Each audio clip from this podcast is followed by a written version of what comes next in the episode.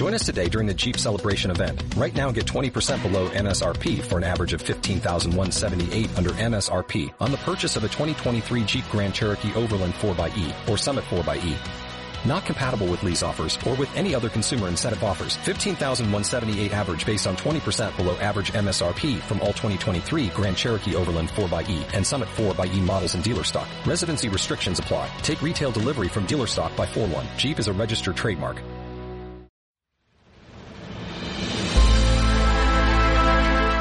Bienvenidos a la Cátedra Alfonso Reyes,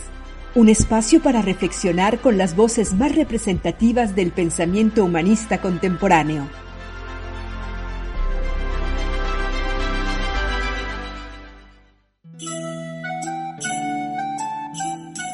Hola, soy Ana Laura Santamaría, directora de la Cátedra Alfonso Reyes, y te invito a escuchar la lectura del Decamerón de Gianni Boccaccio. Escuchemos la introducción a la primera jornada, parte 1, en la voz de Javier Serna. Cuando más graciosísimas damas, pienso cuán piadosas sois por naturaleza, tanto más conozco que la presente obra tendrá a vuestro juicio un principio penoso y triste tal como es el doloroso recuerdo de aquella pestífera mortandad pasada, universalmente funesta y digna de llanto, para todos aquellos que la vivieron o de otro modo supieron de ella, con el que comienza. Pero no quiero que por ello os asuste seguir leyendo como si entre suspiros y lágrimas debieseis pasar la lectura. Este horroroso comienzo os sea no otra cosa que a los caminantes una montaña áspera y empinada después de la cual se haya escondida una llanura hermosísima y deleitosa que les es más placentera cuanto mayor ha sido la dureza de la subida y la bajada. Y así, como el final de la alegría suele ser el dolor, las miserias se terminan con el gozo que las sigue. A este breve disgusto, y digo breve porque se contiene en pocas palabras, seguirá prontamente la dulzura y el placer que os he prometido, y que tal vez no sería esperado de tal comienzo si no lo hubiera hecho. Y en verdad, si yo hubiera podido decorosamente llevaros por otra parte a donde deseo, en lugar de por un sendero tan áspero como es este, lo habría hecho de buena gana pero ya que la razón por la que sucedieron las cosas, que después se leerán, no se podía manifestar sin este recuerdo, como empujado por la necesidad, me dispongo a escribirlo. Digo pues, que ya habían los años de la fructífera encarnación del Hijo de Dios, llegado al número de 1348, cuando a la egregia ciudad de Florencia, nobilísima entre todas las otras ciudades de Italia, llegó la mortífera peste que, o por obra de los cuerpos superiores o por nuestras acciones inicuas, fue enviada sobre los mortales por la justa ira de Dios para nuestra corrección, que había comenzado algunos años antes en las partes orientales, privándolas de gran cantidad de vivientes, y continuándose sin descanso de un lugar a otro, se había extendido miserablemente a Occidente. Y no valiendo contra ella ningún saber ni providencia, como la limpieza de la ciudad de muchas inmundicias ordenadas por los encargados de ello, y la prohibición de entrar en ella a todos los enfermos, y los muchos consejos dados para conservar la salubridad, ni valiendo tampoco las humildes súplicas dirigidas a Dios por las personas devotas, no una vez, sino muchas, ordenadas en procesiones o de otras maneras. Casi al principio de la primavera del año antes dicho, empezó horriblemente y en asombrosa manera a mostrar sus dolorosos afectos. Y no era como en Oriente, donde a quien salía sangre de la nariz le era manifiesto signo de muerte inevitable,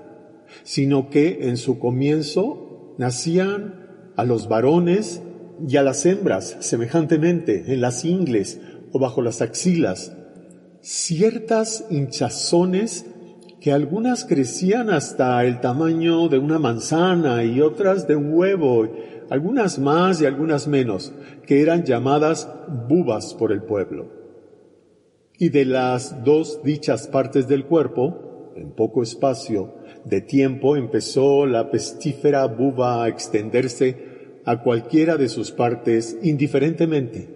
e inmediatamente comenzó la calidad de la dicha enfermedad a cambiarse en manchas negras o lívidas, que aparecían a muchos en los brazos y por los muslos y en cualquier parte del cuerpo,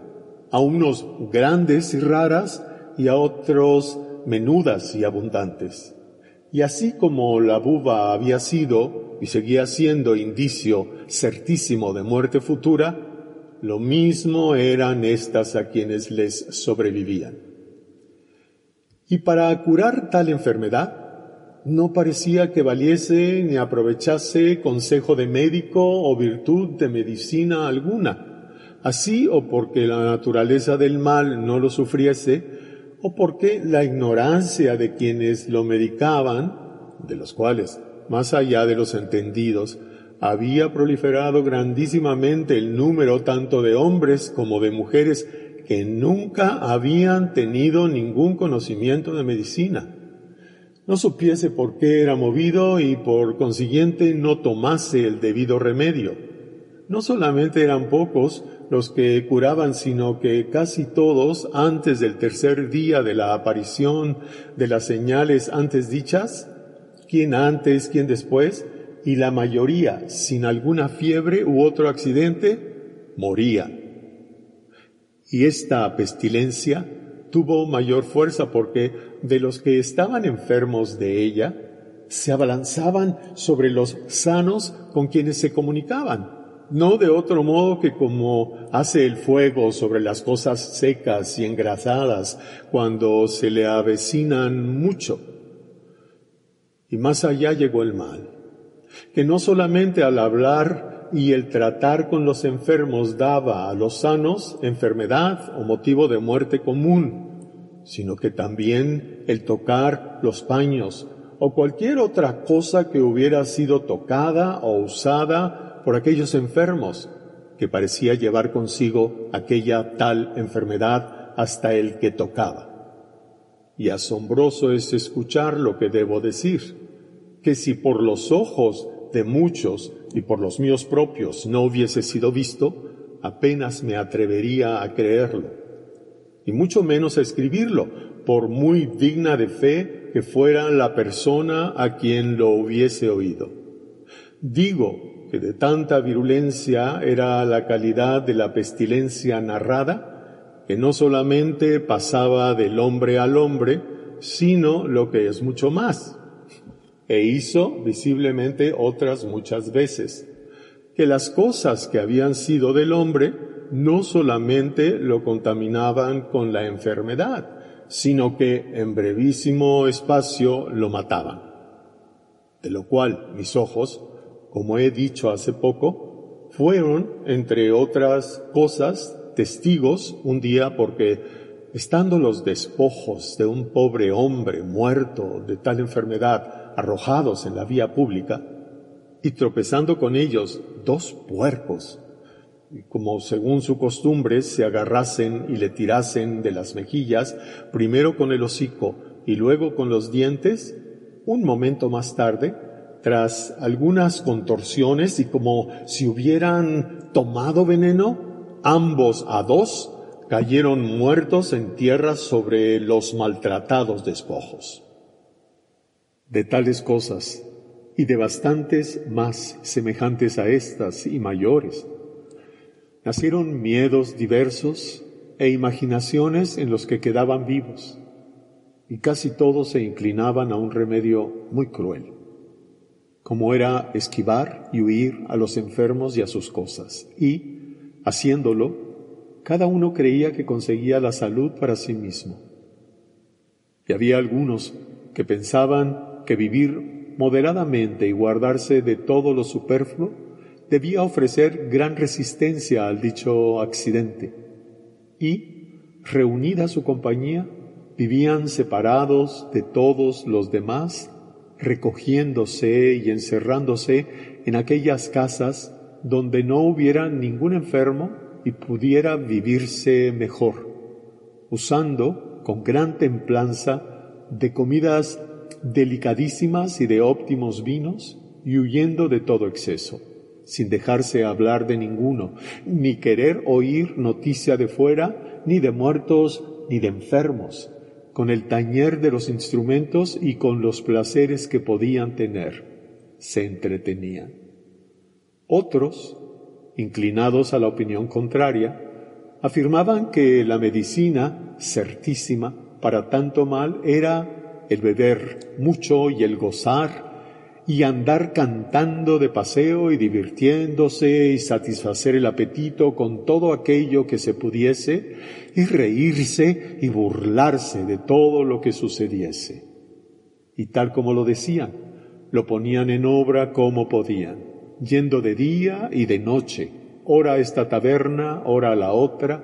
bebiendo inmoderadamente y sin medida y mucho más, haciendo en los demás casos solamente las cosas que entendían que les servían de gusto o placer.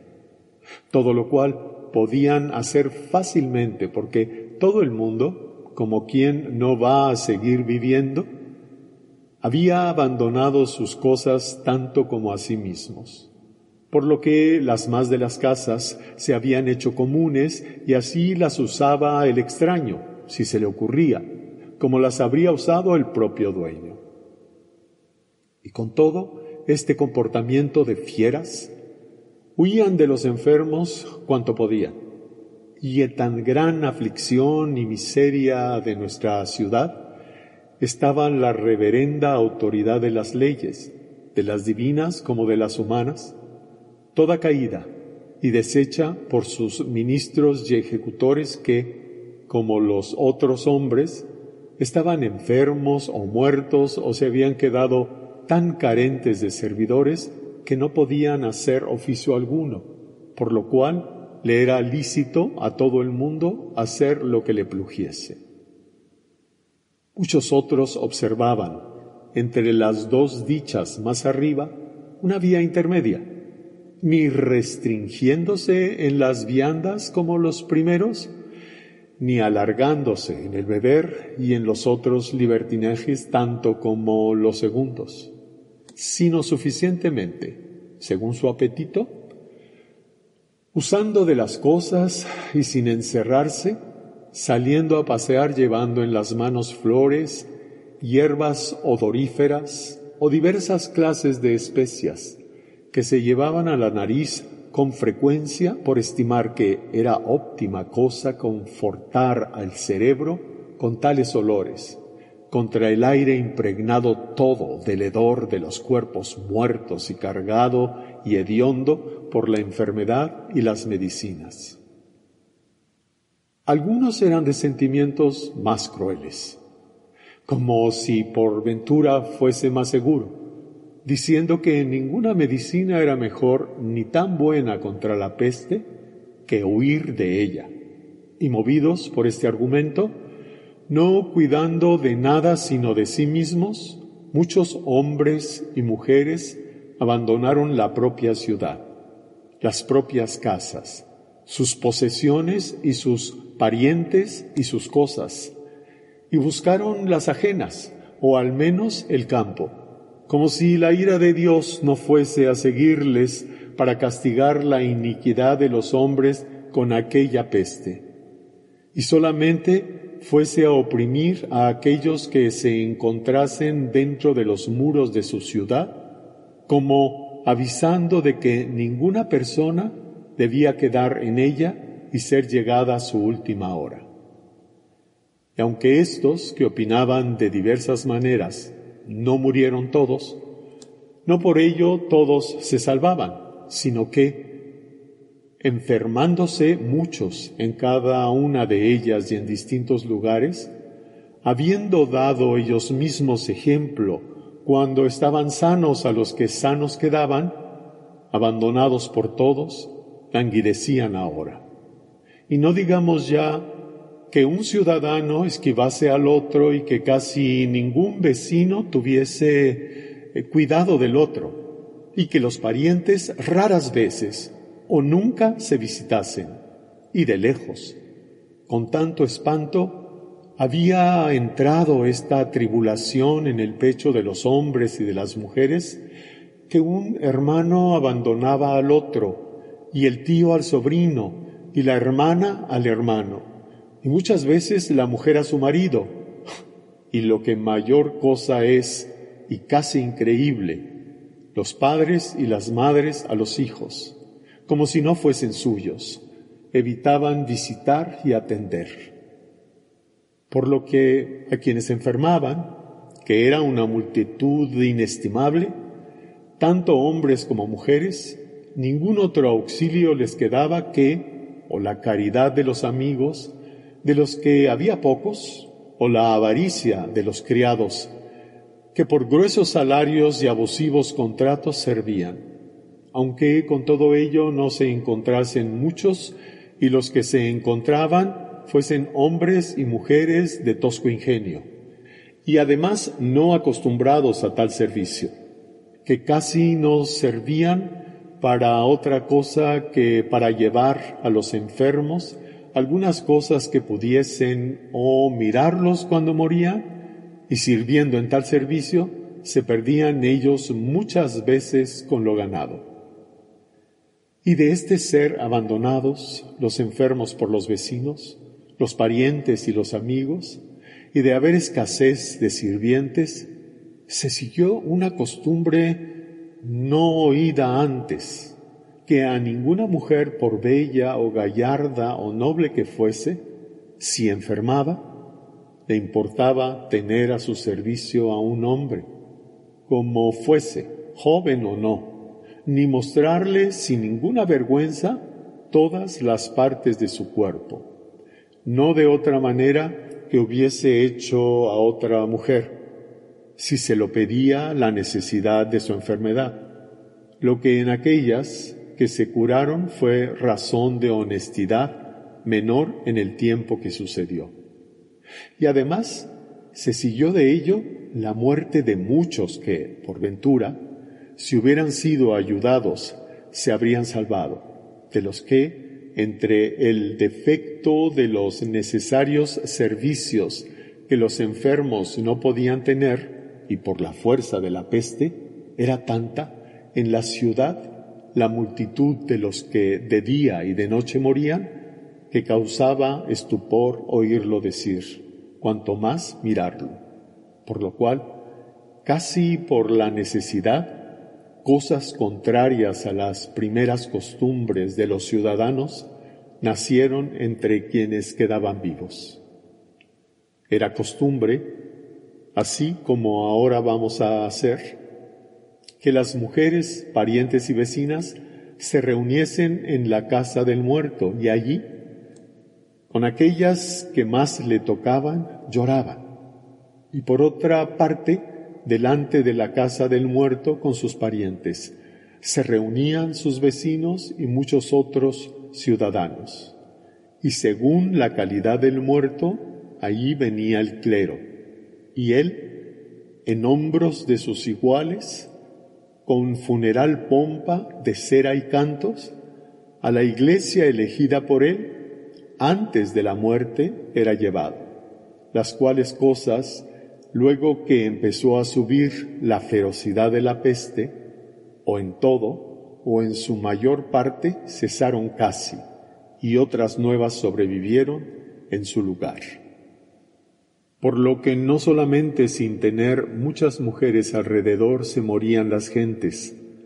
sino que eran muchos los que de esta vida pasaban a la otra sin testigos. Y poquísimos eran aquellos a quienes los piadosos llantos y las amargas lágrimas de sus parientes fuesen concedidas, sino que en lugar de ellas eran por los más acostumbradas las risas y las agudezas, y el festejar en compañía, la cual costumbre las mujeres, en gran parte pospuesta a la femenina piedad a su salud, habían aprendido óptimamente. Y eran raros aquellos cuerpos que fuesen por más de diez o doce de sus vecinos acompañados a la iglesia, a los cuales no llevaban sobre los hombros los honrados y amados ciudadanos, sino una especie de sepultureros salidos de la gente baja que se hacían llamar faquines. Y hacían este servicio a sueldo, poniéndose debajo del ataúd y llevándolo con presurosos pasos no a aquella iglesia que hubiese antes de la muerte dispuesto, sino a la más cercana. La mayoría de las veces lo llevaban detrás de cuatro o seis clérigos con pocas luces y a veces sin ninguna, los que con la ayuda de los dichos faquines, sin cansarse en un oficio demasiado largo o solemne, en cualquier sepultura desocupada encontrada primero, lo metían de la gente baja y tal vez de la mediana. El espectáculo era lleno de mucha mayor miseria, porque estos, o por la esperanza o la pobreza, retenidos, la mayoría en sus casas, quedándose en sus barrios, enfermaban a millares por día, y no siendo ni servidos ni ayudados por nadie, sin redención alguna, morían todos. Y bastantes acababan en la vía pública, de día o de noche, y muchos, si morían en sus casas antes con el hedor corrompido de sus cuerpos que de otra manera, hacían sentir a los vecinos que estaban muertos. Y entre estos y los otros, que por toda parte, morían una muchedumbre. Era sobre todo observada una costumbre por los vecinos movidos no menos por el temor de que la corrupción de los muertos no los ofendiese que por el amor que tuvieran a los finados, ellos, o por sí mismos, o con ayuda de algunos acarreadores cuando podían tenerla, sacaban de sus casas los cuerpos de los ya finados y los ponían delante de sus puertas donde especialmente por la mañana hubiera podido ver un sinnúmero de ellos quien se hubiese paseado por allí. Y ahí ya hacían venir los ataúdes. Y hubo tales a quienes por defecto de ellos pusieron sobre alguna tabla. Tampoco fue un solo ataúd el que se llevó juntas a dos o tres personas, ni sucedió una vez sola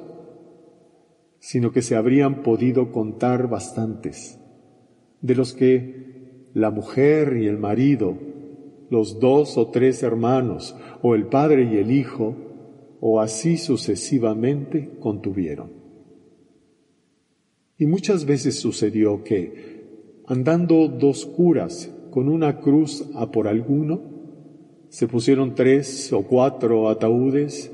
llevados por acarreadores detrás de ella y donde los curas creían tener un muerto para sepultar, tenían seis u ocho, o tal vez más. Tampoco eran estos con lágrimas o luces o compañía honrados, sino que la cosa había llegado a tanto, que no de otra manera se cuidaba de los hombres que morían, que se cuidaría ahora de las cabras por lo que apareció asaz manifiestamente que aquello que el curso natural de las cosas no había podido con sus pequeños y raros daños, mostrar a los sabios que se debía soportar con paciencia, lo hacía la grandeza de los males,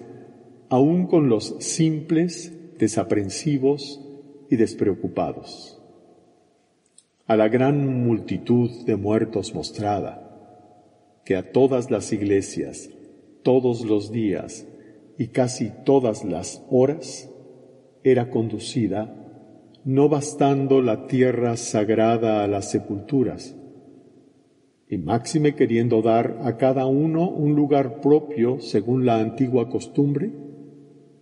se hacían por los cementerios de las iglesias, después que todas las partes estaban llenas fosas grandísimas en las que se ponían a centenares los que llegaban. Y en aquellas estivas, como se ponen las mercancías en las naves en capas apretadas, con poca tierra se recubría hasta que se llegaba a ras del suelo. Y por no ir buscando por la ciudad todos los detalles de nuestras pasadas miserias en ellas sucedidas, digo que con un tiempo tan enemigo que corrió ésta, no por ello se ahorró algo al campo circundante, en el cual, dejando los burgos, que eran semejantes en su pequeñez a la ciudad, por las aldeas esparcidas por él y los campos, los labradores míseros y pobres y sus familias, sin trabajo de médico ni ayuda de servidores, por las calles y por los collados y por las casas, de día o de noche indiferentemente, no como hombres, si como bestias moría. Por lo cual, estos, disolutas sus costumbres como las de los ciudadanos, no se ocupaban de ninguna de sus cosas o haciendas, y todos, como si esperasen ver venir la muerte en el mismo día, se esforzaban con todo su ingenio no en ayudar a los futuros frutos de los animales y de la tierra y de sus pasados trabajos, sino en consumir los que tenían a mano. Por lo que los bueyes, los asnos, las ovejas, las cabras, los cerdos, los pollos y hasta los mismos perros fidelísimos al hombre, sucedió que fueron expulsados de las propias casas. Y por los campos, donde las cosechas estaban abandonadas, sin ser no ya recogidas, sino ni siquiera cegadas, iban como más desplacía. Y muchos, como racionales, después que habían pastado bien durante el día, por la noche se volvían saciados a sus casas sin ninguna guía de pastor. ¿Qué más puede decirse? Dejando el campo y volviendo a la ciudad, sino que tanta y tal fue la crueldad del cielo, y tal vez en parte la de los hombres, que entre la fuerza de la pestífera enfermedad y por ser muchos enfermos, mal servidos o abandonados, en su necesidad por el miedo que tenían los sanos, a más de cien mil criaturas humanas entre marzo y el julio siguiente, se tiene por cierto que dentro de los muros de Florencia les fue arrebatada la vida, que tal vez antes del accidente mortífero no se habría estimado haber dentro tantas. Oh, cuántos grandes palacios, cuántas bellas casas, cuántas nobles moradas llenas por dentro de gentes, de señores y de damas, quedaron vacías hasta del menor infante. Oh, cuántos memorables linajes, cuántas amplísimas herencias, cuántas famosas riquezas se vieron quedar sin sucesor legítimo. Cuántos valerosos hombres, cuántas hermosas mujeres, cuántos jóvenes gallardos a quienes no otros que Galeno, Hipócrates o Esculapio hubiesen juzgado sanísimos, desayunaron con sus parientes, compañeros y amigos y llegada la tarde, cenaron con sus antepasados en el otro mundo.